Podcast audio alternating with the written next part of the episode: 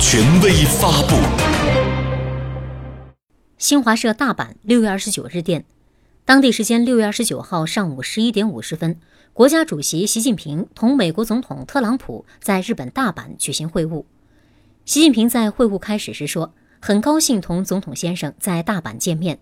四十八年前，也就是一九七一年，就在离这里一百多公里的名古屋，参加第三十一届世界乒乓球锦标赛的中美乒乓球运动员进行了友好互动。”这就是后来人们说的“乒乓外交”的开启，创造了小球转动大球的历史佳话。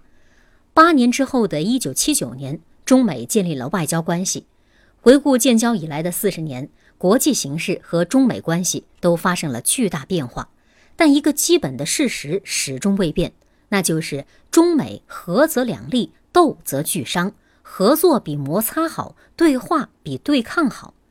近来，我同总统先生通过电话和书信保持着密切联系。今天，我愿同总统先生就事关中美关系发展的根本性问题交换意见，为下一阶段两国关系发展定向把舵，推进以协调、合作、稳定为基调的中美关系。